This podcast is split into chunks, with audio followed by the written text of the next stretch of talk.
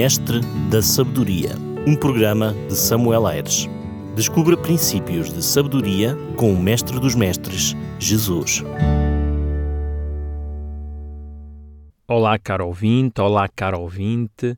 É bem provável que hoje esteja à espera que eu aborde a continuação da oração do Pai Nosso. E na realidade foi o que eu prometi na semana passada, mas resolvi fazer uma pausa neste tema e trazer-lhe uma reflexão sobre o Natal. Não são todos os dias que festejamos o Natal e como o acontecimento do nascimento de Jesus deve ser por nós cristãos tido em prioridade nesta altura, achei que o programa desta semana do Mestre da Sabedoria poderia falar disso. No entanto, prometo que continuarei a falar do tema da oração do Pai Nosso, isto porque é também um assunto importante e, como é óbvio, não o posso deixar a meio. Desde já desejo-lhe uma feliz quadra natalícia e que nesta época tão especial Jesus não seja esquecido ou colocado em segundo plano na sua festa. Bem, Conta-se a história que, num reino distante, os residentes do palácio e o próprio rei estavam em festa. Isto porque tinha nascido o príncipe. Junto ao trono, um grupo de conselheiros discutia com o rei a melhor forma de anunciar a maravilhosa notícia do nascimento do príncipe aos habitantes do reino. Um por um, cada conselheiro foi dando a sua opinião de como esta notícia devia ser divulgada. Um deles sugeriu que a cavalaria do rei devia sair pelo reino e em todas as províncias deviam ser afixados cartazes com essa informação. Outro achou melhor que o rei devia fazer uma festa no palácio para os nobres e assim eles depois divulgariam por todo o país. Ainda outro achou que o melhor seria uma festa nacional, esta festa aconteceria na capital do reino e convocaria todos os habitantes do reino a participarem num evento inesquecível, com comida, feiras, jogos, etc. E cada um ia sugerindo algo diferente. Até que o rei reparou que um dos seus conselheiros se mantinha calado sem dar a sua opinião. Então o rei diz: Ei, tu aí, tens alguma coisa a acrescentar? O que é que tu sugeres? Bem, respondeu o conselheiro, acho que devemos enviar um mensageiro à noite aos campos para contar a alguns pastores sobre isso. Que ideia ridícula! Jamais subiria à nossa mente tal ideia, não é? E, no entanto, esta foi a maneira que Deus escolheu para anunciar o nascimento de Jesus. Talvez entendamos melhor as palavras do apóstolo Paulo em 1 Coríntios 1, 25, quando ele diz a loucura de Deus é mais sábia do que a dos homens. Já no livro de Isaías, no capítulo 55, versículo 8, o próprio Deus diz assim: Porque os meus pensamentos não são os vossos pensamentos, nem os vossos caminhos os meus caminhos, diz o Senhor. Vamos então relembrar uma vez mais a forma escolhida por Deus para anunciar o nascimento de Jesus Cristo. O Evangelho de Lucas, no capítulo 2, a partir do versículo 8, fala-nos dessa história. Diz então: Havia naquela mesma região pastores que viviam nos campos e guardavam o seu rebanho durante as vigílias da noite. E um anjo do Senhor desceu onde eles estavam, e a glória do Senhor brilhou ao redor deles, e ficaram tomados de grande temor. O anjo, porém, lhes disse: Não temais, eis que vos trago boa nova de grande alegria, que o será para todo o povo é que hoje vos nasceu na cidade de Davi o Salvador, que é Cristo o Senhor e isso vos servirá de sinal. Encontrareis uma criança envolta em faixas e deitada numa manjedoura. E subitamente apareceu com o anjo uma multidão da milícia celestial, louvando a Deus e dizendo: Glória a Deus nas maiores alturas, paz na terra entre os homens a quem Ele quer bem. E ausentando-se deles os anjos para o céu, diziam os pastores uns aos outros: Vamos até Belém e vejamos os acontecimentos que o Senhor nos deu a conhecer. Ao preparar esta mensagem, pus-me a pensar do porquê Deus ter escolhido esta forma de dar a conhecer o nascimento do seu Filho e Salvador Jesus. Será que não haveria uma outra forma, algo mais impactante ou mais abrangente? O que é que uns meros pastores poderiam fazer para que o anúncio do nascimento do Messias tivesse um impacto em todo o país?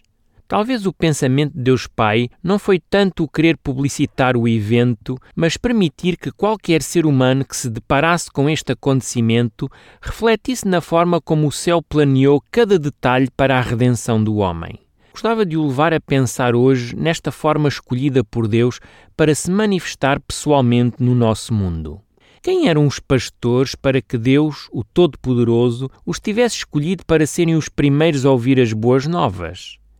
Quando olhamos para as origens do povo judeu, percebemos que quer Abraão, quer Isaac, quer Jacó tinham sido pastores e cuidavam de animais. Nessa altura, ter animais era um sinal de riqueza. Mas, embora extremamente necessário para uma economia de qualquer país, nem todos os povos valorizavam o pastoreio. Um exemplo prático disso são os egípcios. Quando os irmãos de José desceram ao Egito, diz o texto que lhes foi servida uma refeição a mão de José. Nós lemos isso em Gênesis 43, 32.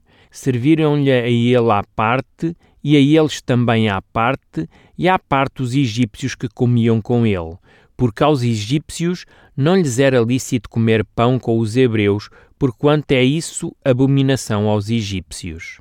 Qual era a razão pela qual os egípcios consideravam aqueles hebreus abominação? Veja o que a continuação da história nos mostra. Lemos que depois de José ter se revelado aos irmãos e ter mandado chamar o seu pai e restante família para virem viver no Egito, houve necessidade de pedir autorização ao faraó. Lemos assim em Gênesis 46, 32. Os homens são pastores, são homens de gado, e trouxeram consigo o seu rebanho, e o seu gado, e tudo o que têm. Quando, pois, o Faraó vos chamar e disser: Qual é o vosso trabalho? Respondereis: Teus servos foram homens de gado desde a mocidade até agora, tanto nós como nossos pais.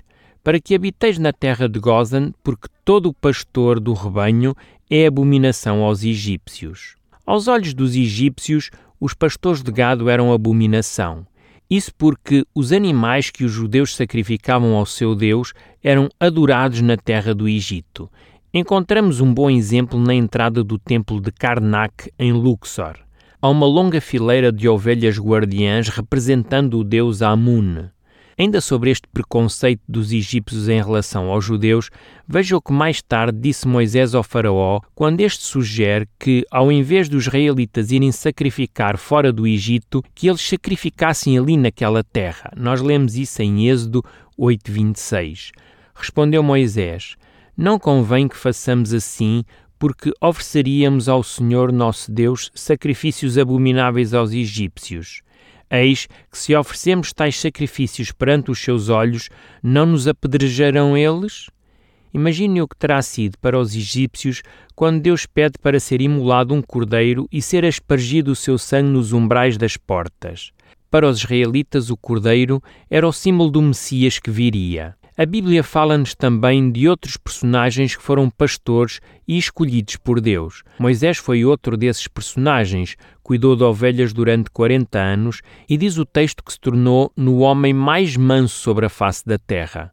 É bem provável que, do ponto de vista humano, acharíamos que para Moisés teria sido escusado tanta labuta e tanto tempo de obscuridade. Mas a sabedoria infinita chamou aquele que se tornaria o dirigente do seu povo a passar 40 anos no humilde trabalho de pastor. O trabalho e o cuidado pelos animais, o esquecimento de si mesmo e da terna compaixão pelo que fazia, desenvolveu e preparou-o a tornar-se o compassivo e longânimo pastor de Israel, algo que o ensino e a cultura humana alguma vez lhe pudessem dar.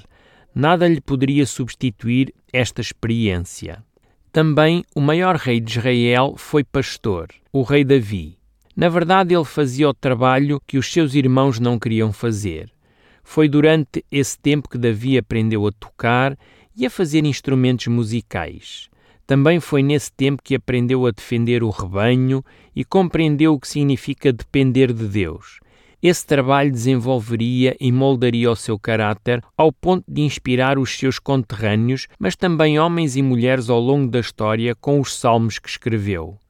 Pense comigo em alguns atributos de um pastor de ovelhas: trabalho humilde, esquecimento de si mesmo, interesse pelo rebanho, comunhão com Deus na natureza, enfrentar os perigos e pesares, assim como viver alegrias e vitórias.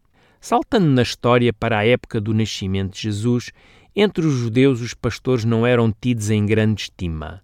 No Talmud, uma espécie de comentário dos livros de Moisés, estava escrito que os pastores não eram autorizados a serem testemunhas nos tribunais.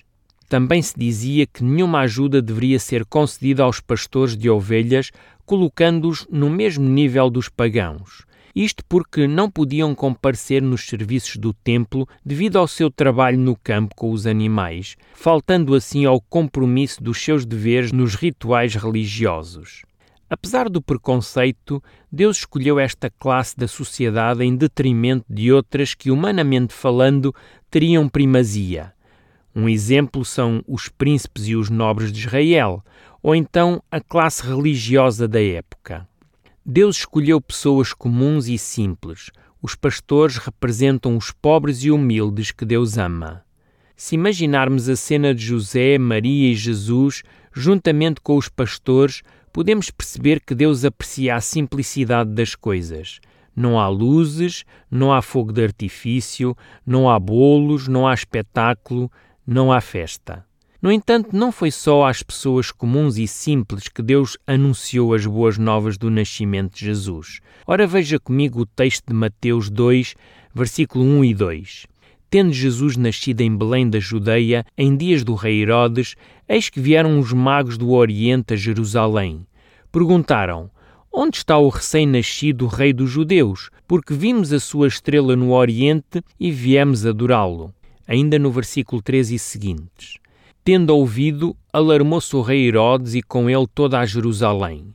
Então, convocando todos os principais sacerdotes e escribas do povo, indagava deles onde Cristo deveria nascer. Em Belém da Judeia, responderam eles, porque assim está escrito por intermédio do profeta: E tu, Belém, terra de Judá, não és de modo algum a menor entre as principais de Judá, porque de ti sairá o guia que há de apacentar o meu povo Israel. Com isso, Herodes, tendo chamado secretamente os magos, inquiriu deles com precisão quanto ao tempo em que a estrela aparecera. E enviando-os a Belém, disse-lhes: Ide, informai-vos cuidadosamente a respeito do menino, e quando o tiveres encontrado, avisai-me para eu também ir adorá-lo. Depois de ouvirem o rei, partiram. E eis que a estrela que viram no oriente os precedia, até que chegando, parou sobre onde estava o menino e vendo eles a estrela, alegraram-se com grande e intenso júbilo. Entrando na casa, viram o menino com Maria, sua mãe. Prostrando-se, o adoraram e, abrindo os seus tesouros, entregaram-lhe as suas ofertas: ouro, incenso e mirra. A história dos sábios também é uma história de amor, adoração e alegria. Eles representam a aristocracia da época, os ricos, os instruídos, que também são valiosos para Deus. A tradição fala em três reis, mas na realidade a Bíblia não diz que eram três, nem que eram reis. Fala apenas em magos, uma classe de mestres ou sábios que se dedicavam ao conhecimento e ao estudo de muitas matérias, inclusive profecias. Foi também a esta classe de pessoas que Deus quis revelar o nascimento do Rei Messias, pessoas que nada tinham a ver com a cultura ou a religião judaica, mas que não quiseram perder este acontecimento único. Estes sábios e mestres examinaram os rolos dos antigos registros. A profecia de Balaão declarara: Uma estrela procederá de Jacó e um cetro subirá de Israel.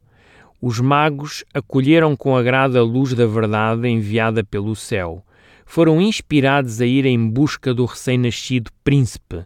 Assim, estes gentios saíram à procura do prometido Salvador. O que é que aconteceu para que, na infinita sabedoria de Deus Todo-Poderoso, só os pastores e os magos fossem avisados do nascimento de Jesus? Antes de tudo, Deus escolheu anunciar aos pastores e sábios as maravilhosas novas da vinda de Jesus porque estavam preparados para esse evento.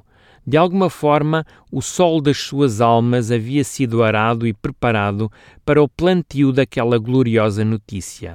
Quem é que poderia entender a ideia do sacrifício melhor do que os pastores? Belém estava perto de Jerusalém.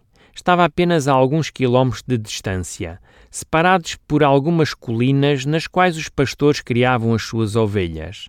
A história nos diz que muitas das ovelhas criadas nas colinas entre Jerusalém e Belém foram criadas especificamente para serem usadas como sacrifícios no Templo de Jerusalém. Uma vez por ano, as famílias judias vinham de toda a parte para virem a Jerusalém oferecer sacrifícios pelos seus pecados. Eles não traziam o cordeiro, mas compravam-no no templo. Esses cordeiros eram criados por pastores de Belém, que alimentavam e cuidavam deles até ao dia em que alguém os vinha buscar para servir de substituto dos pecados cometidos pelo pecador. Eles sabiam que o pecado era tão terrível aos olhos de Deus que exigia o derramamento de sangue e a doação de vida. Então, quão apropriado foi que esses pastores fossem os primeiros a ouvir sobre o Cordeiro de Deus, que seria o Salvador, o Cristo Senhor. Eles estavam prontos, por isso as suas mentes eram descomplicadas. Eles não eram grandes teólogos, eles não pensaram em razões para não acreditar, eles apenas acreditaram. Seus corações e as suas almas estavam prontos. Quando Deus falou através dos anjos, eles ouviram e aceitaram a notícia com grande alegria. O mesmo se passou com os magos. Eles também estavam preparados. Eles estudaram os grandes profetas de Israel. Sem dúvida, eles vieram da região onde Daniel, o profeta, tinha tido tanta influência e poder. Eles tinham estudado essas profecias e aguardavam o seu cumprimento. Quando viram aquela luz brilhante, aquela estrela brilhando, eles sabiam que isso significava algo especial. Eles lembraram-se de todas as coisas que haviam aprendido e estavam prontos para fazer a sua jornada porque sabiam que a estrela significava que em algum lugar um rei havia nascido e queriam adorá-lo. Eles estavam preparados e prontos para o Natal. Se acrescentarmos Simeão e Ana no templo, mais ninguém se apercebeu do nascimento de Jesus. E o que dizer de Herodes e de todos os dirigentes religiosos? O que lhes aconteceu para não verem nada?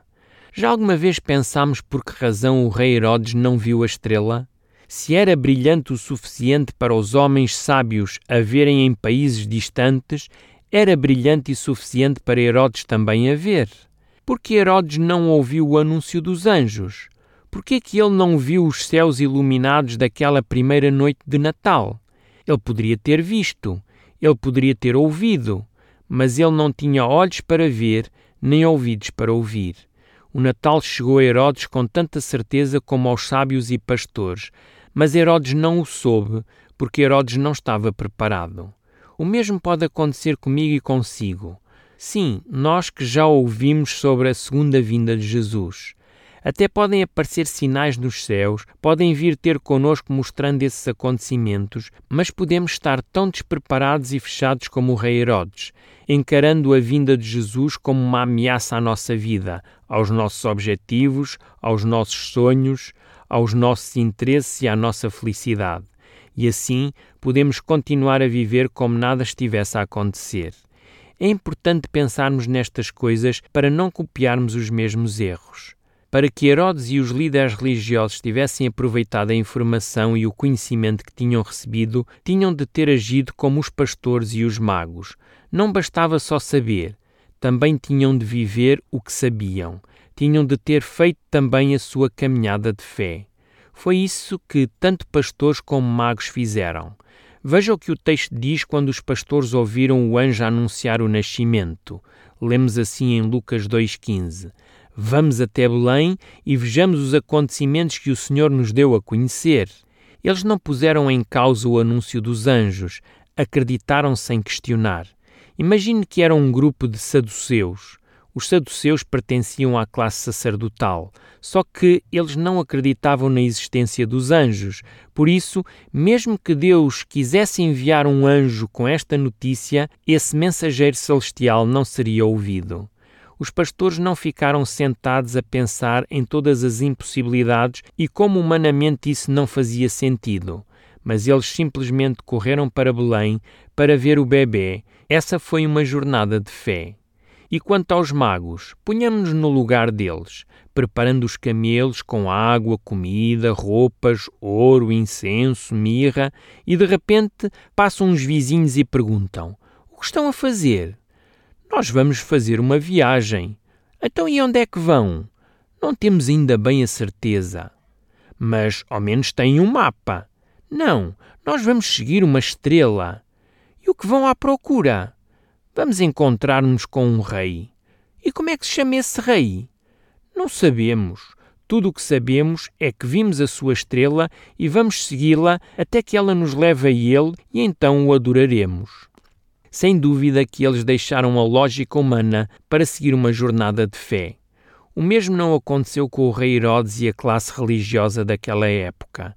Eles ouviram falar no novo rei, mas rejeitaram essa notícia. Sabiam pelas escrituras do local do nascimento, mas não foram lá, não havia fé, preferiram seguir a lógica humana. Estavam demasiadamente ocupados com os seus afazeres, Herodes com os assuntos do reino e os sacerdotes com os rituais do templo, comprar, vender, plantar, casar, edificar, e assim continuaram a viver o seu dia a dia. Eles foram privilegiados com o conhecimento da verdade, mas não aproveitaram esse conhecimento. Hoje, nós temos o privilégio de conhecer a verdade sobre a volta de Jesus mais do que muitos que não conhecem as Escrituras. Mas ser privilegiado com esse conhecimento não nos traz vantagem sobre os outros, mas sim mais responsabilidade. Embora os pastores e os magos não tivessem tanto conhecimento como os líderes religiosos, eles agiram em conformidade com o pouco conhecimento que tinham, e isso fez toda a diferença na sua vida. Havia muita coisa que não podia ser explicada. Não era possível entender o nascimento virginal de Jesus não era possível explicar os céus iluminados de anjos anunciando o nascimento do Rei. Não era possível explicar uma estrela misteriosa que se movia e que brilhava em cima nos céus. Tudo isso era divino e só poderia ser entendido com um coração e com uma mente de fé. Acompanhe-me agora nesta última parte. Quero ainda lhe apresentar o último aspecto nesta experiência vivida pelos pastores e pelos magos, em contraste com Herodes e a classe de sacerdotes. Os pastores, logo que souberam das boas novas, saíram a correr para ir ver o Salvador Jesus, deixando as suas ovelhas para trás. É bom relembrar que estas ovelhas eram o seu ganha-pão.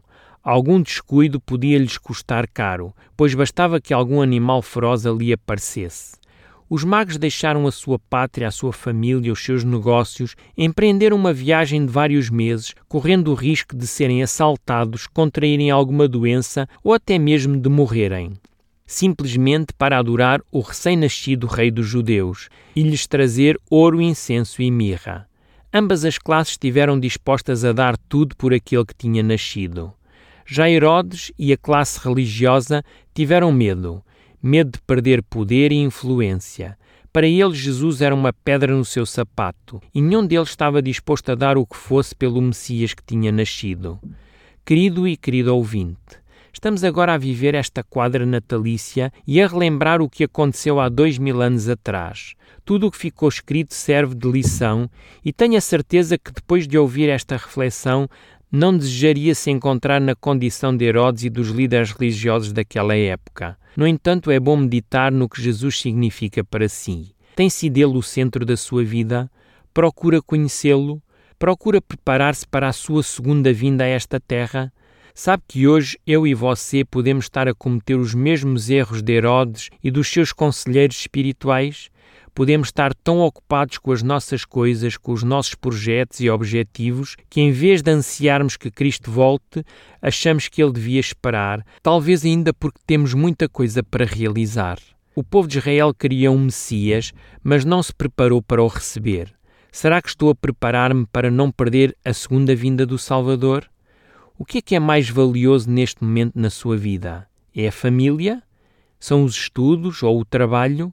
é o prazer e Jesus. Quanto tempo dedica a essas coisas que gosta e quanto tempo dedica ao seu relacionamento com Jesus? Lembre-se que, para os pastores e os magos, o nascimento de Jesus tornou-se a coisa mais importante das suas vidas, mais importante que o ganha-pão, mais importante que os seus empreendimentos, mais importante que a sua própria vida. Que esta seja também a sua experiência neste Natal uma quadra abençoada e um abraço caloroso deste seu amigo pastor, Samuel Aires. Mestre da Sabedoria, um programa de Samuel Aires. Descubra princípios de sabedoria com o Mestre dos Mestres, Jesus.